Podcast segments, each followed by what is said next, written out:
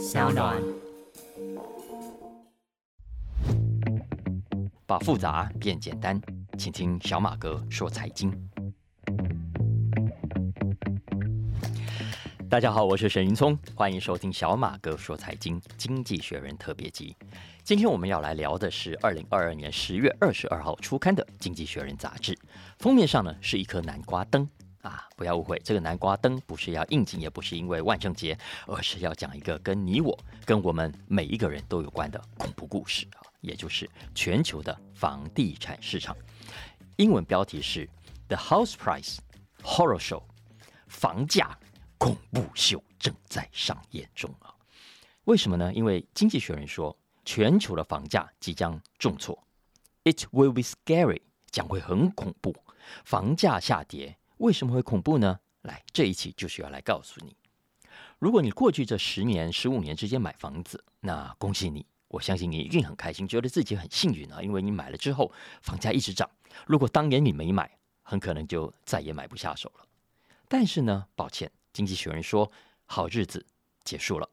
这种现买现赚的 easy money 时代过去了，我们现在要面对的是一场房价大修正，是 the end of long boom，房市大涨行情已经走到了尾声。Oxford Economics 长期追踪十八个国家的房地产市场，最近他们发现有一半的国家，九个国家的房价已经在下跌，先前涨越凶，现在跌越惨。比方说加拿大，从二月到现在半年多，已经跌到了快一成，而且看起来还会继续跌下去。所以大家可以想象啊，房地产市场会不会变冷？当然会。所以成交量普遍都减少了。在美国八月份的成交量少了五分之一，很多中介哀哀叫。加拿大更惨，今年以来的成交量少了百分之四十。我想原因大家不难理解，首先是利率。每一次的升息都会加重房贷族的负担。你拿美国来说吧，之前我们说过，联储会一直在升息，对不对？所以现在美国三十年期房贷的利率已经从原本的三帕左右来到了六点九二帕，将近七帕了，也就是一年之内暴冲了将近一倍，创下了二十年来的最高纪录。纽西兰啊、澳洲的房贷利率现在也很高，纽西兰破了七帕，英国也破了六帕。这代表什么意思呢？第一。这代表着，如果你还没买房子，那你接下来要申请的贷款负担肯定更重。举个例子来说，假设啊，你每个月负担得起的房贷是一千八百块美金，这个是经济学人举个例子给大家试算，相当于六万块台币。那么这在过去你可以借到相当于四十二万美金。可是呢，现在同样的每个月负担，以现在的利率来说，你只能借到二十八万。整整少了三分之一，也就是说，想要买房子的人现在要准备更多的自备款，你的 buying power 再也跟从前不能相比了。第二，如果你已经买了房子，那么你的房贷压力也会更大。我们现在很多国家的利率啊都是弹性的，会跟着央行的基准利率浮动。英国现在有八百万房贷户，经济学人说，其中有两百万户会因为升息而造成家庭收入被房贷多吃掉一成左右。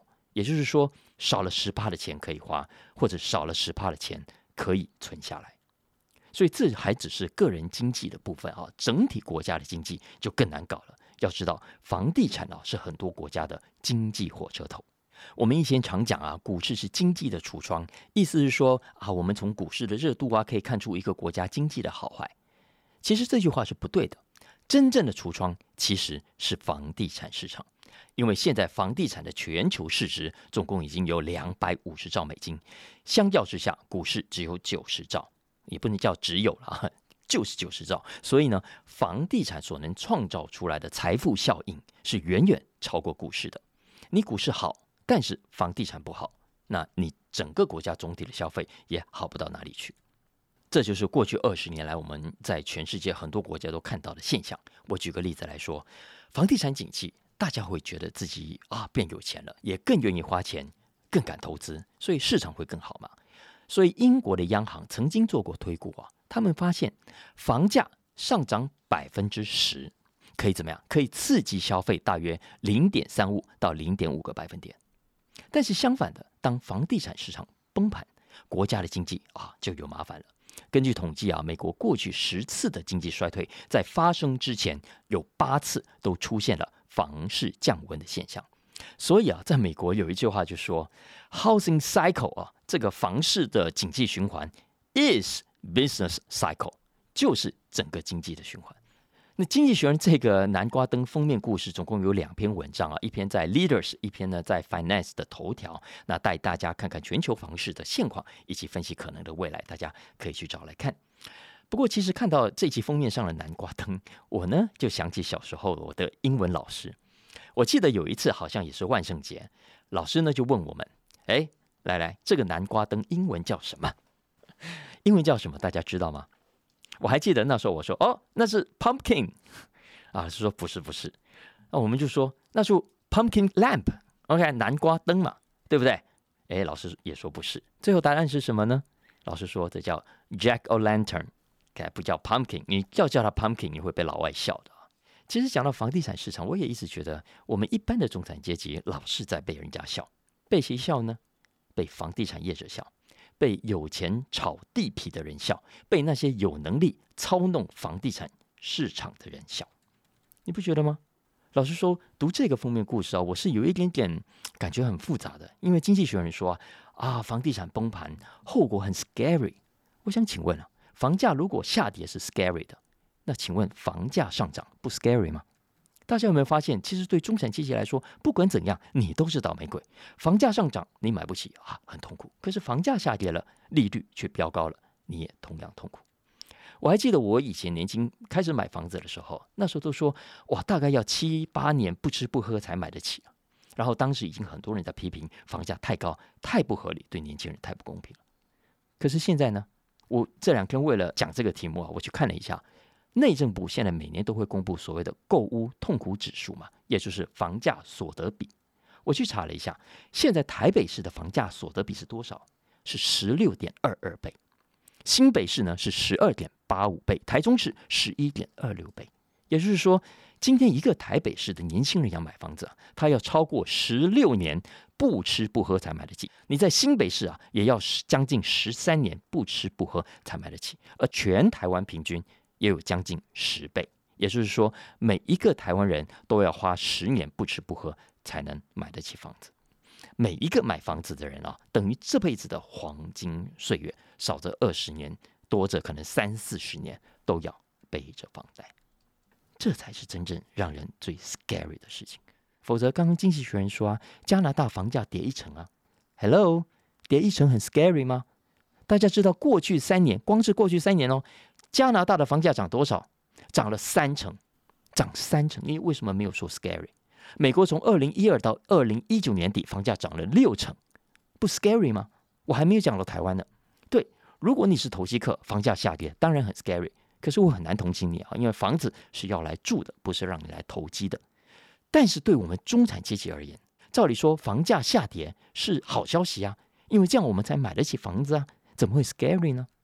其实针对这个问题啊，《经济学人》也有提出解答，而他的答案还是蛮 scary 的，因为他说不，房价下跌不等于你就买得起，大家不要太天真了。为什么？他说啊，根据过去的历史啊，每当房价下跌，美国的住宅自有率啊，叫 home ownership，不是增加，反而是减少的。为什么？因为造成房价下跌的原因，同样也会影响我们的家庭所得。比方说，总体经济不好，很多人会失去工作，或者是利率的上扬会让很多人负担不起房贷。总之，结论就是，哎，房价上涨你买不起，房价跌呢你照样买不起啊。所以我觉得这才是真正 scary 的地方。讲到 scary 啊，我想过去这一个礼拜，全世界政坛最 scary 的应该要算是英国了啊。之前英女皇过世啊，《经济学人》的纸本杂志没有赶上。这一次呢，英国首相特拉斯下台，《经济学人》的纸本杂志也一样错过了。不过幸好这一期的《经济学人》英国版的封面原本呢就是要来谈英国的政治，所以电子版的杂志啊还是会有更新的文章来谈英国这阵子以来的政治风暴。不过这个风暴大家已经谈很多了，所以呢，我觉得《经济学人》这一期很有创意，因为他换了一个有趣的角度来切入，就是把英国跟意大利的命运。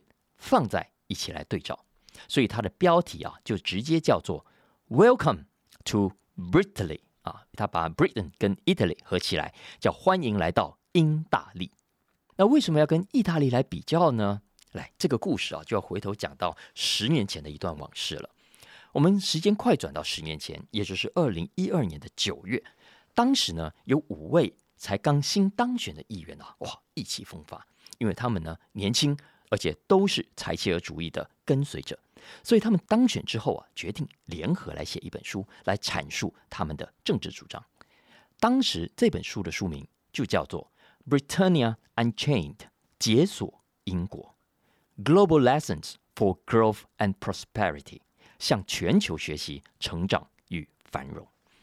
在书里面啊，这五位议员认为，英国应该学习台湾啊、香港啊、新加坡，还有加拿大、澳洲等等国家啊，开放、创新、追求效率。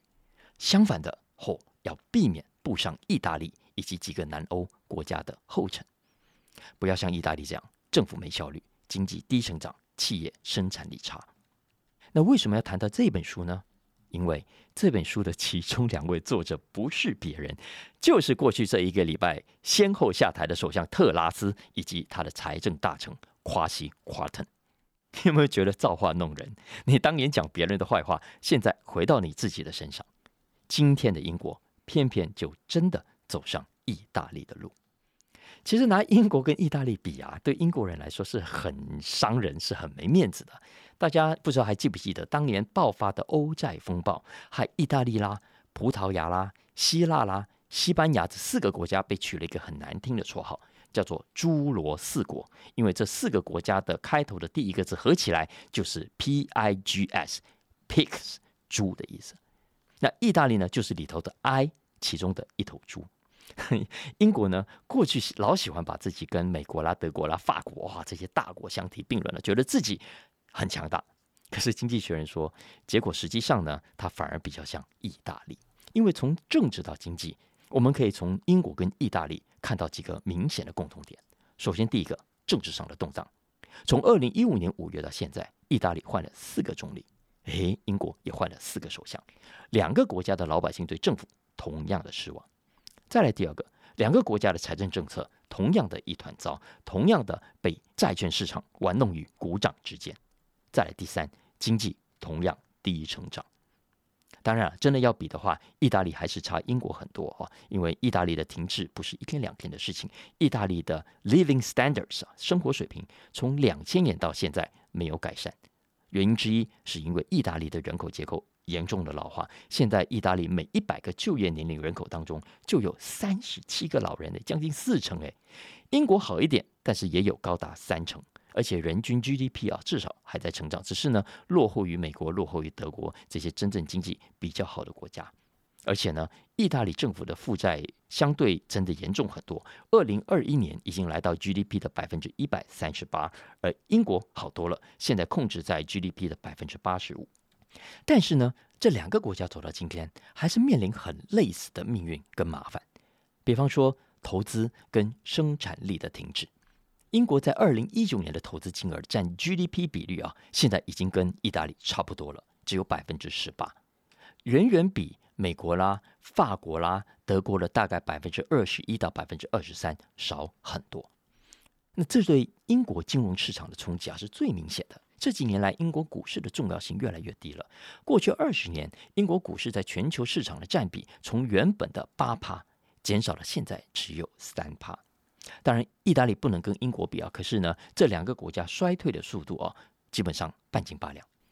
这对英国来说当然是很严重的警讯啊。但是又又能怎么办呢？你看，现在保守党就是问题很多啊。然后呢，在这种情况下，更不可能提前举行大选。何况老实说啦，你现在就算换工党上台，有比较好吗？我觉得老百姓也不是这样期待的啊。所以这也正是我看到英国人最近根本就。苦中作乐啊，把他们的传统的幽默感发挥的淋漓尽致。大家可以上网去看，看到一堆各式各样的笑话，各种各样的苦中作乐的段子啊。比方说，有人在 Twitter 上写啊，他说他儿子啊已经经历了四位大臣、三位部长、两位首相以及两任的国王，而他的儿子呢现在四个月大。总之，这种笑话很多了啊。那这一部的政治烂戏，我政治影集看起来还会继续演下去。不过老实说了啊，不管是谁上台，我认为短期内呢，英国人都很难有真正的好日子可以过的，因为英国这种君主立宪制里面的首相，真的跟总统制的总统呃很不一样的。因为在总统制的国家，总统会有自己的班底跟幕僚，就像白宫，白宫还有自己的幕僚长，而且更重要的是，他不用看国会议员的脸色。总统是总统，国会是国会，总统必须接受国会的监督，没错，但是基本上是各自为政的。但是英国的首相不同，他同时要当党魁，要当国家领导人啊。他对外呢要搞外交，可是他对内也要有国会议员来支持他，要跟英国皇室打交道才行。而且呢，他还要怎么样？他还要做好基层的选民服务。不要忘了，他也是国会议员的身份，否则呢，他没有做好服务，连议员的身份可能都出问题。所以你可以想象啊，一个英国的首相要多么的三头六臂啊，才可以办到。那对过去这几位英国首相来说，他一定很羡慕德国的梅克尔啊！你看他一当就是十五年，川普虽然只有四年，奥巴马有八年，但是呢，这两个人在当总统期间还可以有时间怎么样？常常跑去打高尔夫球啊！这也是为什么我觉得英国首相现在年纪一个比一个轻。现在要当英国首相啊，你年纪太大，你超过六十岁，恐怕是没有办法胜任的。给大家念一下啊，英国过去这几位首相其实都很年轻，都在六十岁以前。年纪最大的叫 May 啊，Teresa May，她在二零一六年上任的时候也只有六十岁，她一九五六年生的啊。再来 Gordon Brown，Gordon Brown 他虽然年纪比较大，可是他当首相的时候也只有五十六岁。Boris Johnson 看起来，你不要看他那个满头白发，那个乱乱的哦，其实其实他很年轻啊，他当首相的时候也只有五十五岁。当然，最年轻、最年轻的是当年的喀麦隆。喀麦隆当首相的时候只有四十四岁，也就是说，英国首相哈就像运动员一样，你是一种需要很耗体力的工作啊。所以换做拜登、换做川普啊，你在英国你不被酸死也会被累死啊。讲到被酸呢，最近被酸的还有另外一个人，就是祖克伯，还有他那个什么元宇宙。大家还记不记得去年这个时候，Facebook 改名叫 Meta？啊，很风光，对因为当时的 Facebook 股价正在历史的高点，市值呢有高达一兆一千亿美金，是全球的第六大企业。每个月的 users 啊，号称有三十亿。可是这一年巴拉巴拉巴拉下来，Meta 的股价现在重挫了六成，哦，好几千亿的市值啊，就这样人间蒸发了。对，而且往下看，明年状况还会更糟哦。目前市场上对 Meta 二零二三年的获利预估已经大幅下修。这也是为什么二月以来啊，市场开始在抛售 Meta 的股票。第一，我们过去讲过，Facebook 的用户啊正在大幅的流失，尤其年轻人看起来很难再回头了。今年第二季，Meta 的营收也出现了史上首度的衰退。再来。现在从美国到英国到欧盟，主克伯呢都有一连串的官司要打，一连串的呃政府都在找他的麻烦。你看，美国的联邦交易委员会还有英国都在主张，都在认为 Meta 违反了公平竞争，所以呢都在展开调查。这还不是最严重的，对投资人来说最直接关心的还是 Meta 未来的商业模式，因为目前看起来主克伯呢腹背受敌中。怎么说呢？第一。Facebook 的广告商业模式啊，现在看起来已经很明显回不去了。他一定要想办法赶快找到补救的策略才行，否则呢，你现在流失的客户越久，你就越难回头。但问题是啊，整个 Meta 最懂广告商业模式的人是谁？就是 Sheryl Sandberg，而 Sandberg 已经离开了，做到九月底啊。那我之前九月底的时候就看 Samber 离开的新闻，大家可以回头去看，网络上应该还有啊。哇，很多的同事呃在外面呃列队，然后呃很很怀念他，然后一边哭一边跟他拥抱告别啊。结果呢，诶，眼尖的人都发现人群当中少了一个人，就是祖克伯。所以之前我讲嘛，我觉得这两个人会分手啊，中间一定有不愿意对外讲的。冲突或者是矛盾啊，只是我们现在还不知道而已。看看以后主克伯或者 Samber 会不会出书来爆料啊？但回来讲这件事情，主克伯在 Samber 离开之后，到底有没有办法在短期间内找到让股东放心的商业模式？现在大家都在等。也就是说呢，主克伯现在在经营上，他的防守遇到了危机。他如果防不住的话，股价一定会继续探底。再来，刚讲防守，接下来讲进攻。进攻的策略啊，祖克伯显然也遇到了麻烦，也就是我们最近看到这两年他很看好的元宇宙。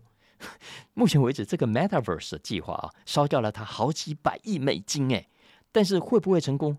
什么时候会成功？成功了之后会带来多大的商机？经济学人说，没有人知道，大家只知道目前为止市场的反应很冷啊。那 Meta 呢，曾经在今年二月公布它的 Horizon Worlds 使用者。已经有号称三十万人，我们姑且相信他好了。但是呢，半年过去了，他再也不提这个数字。那最近《华尔街日报》就有爆料，他说啊，根据 Meta 内部的数据显示，MetaVerse 的使用者不但没有增加，而且大幅的减少，就连 Meta 自己的员工都不怎么爱玩。也就是说。祖克伯先前在 Facebook 的广告策略上防守遇到了危机，现在在元宇宙的进攻上也没有斩获，蜡烛两头烧，所以大家都在看它可以烧多久。